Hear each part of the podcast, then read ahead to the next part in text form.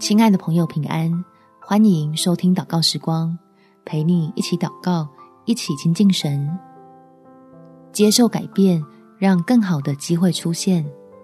在约书亚记第一章第九节，我岂没有吩咐你吗？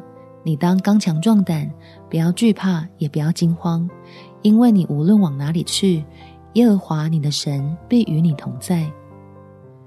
原本习惯的平静被打破。生活里顿时充满挑战跟疲惫，让我们借着祷告，发现原来天赋借着改变，在带领你我前进，要进入预备好的福分里去。天赋，我不喜欢被逼着做出改变，所以对现在面临的变动跟挑战，实在感觉非常痛苦。求你赐福给我，能看见未来的益处。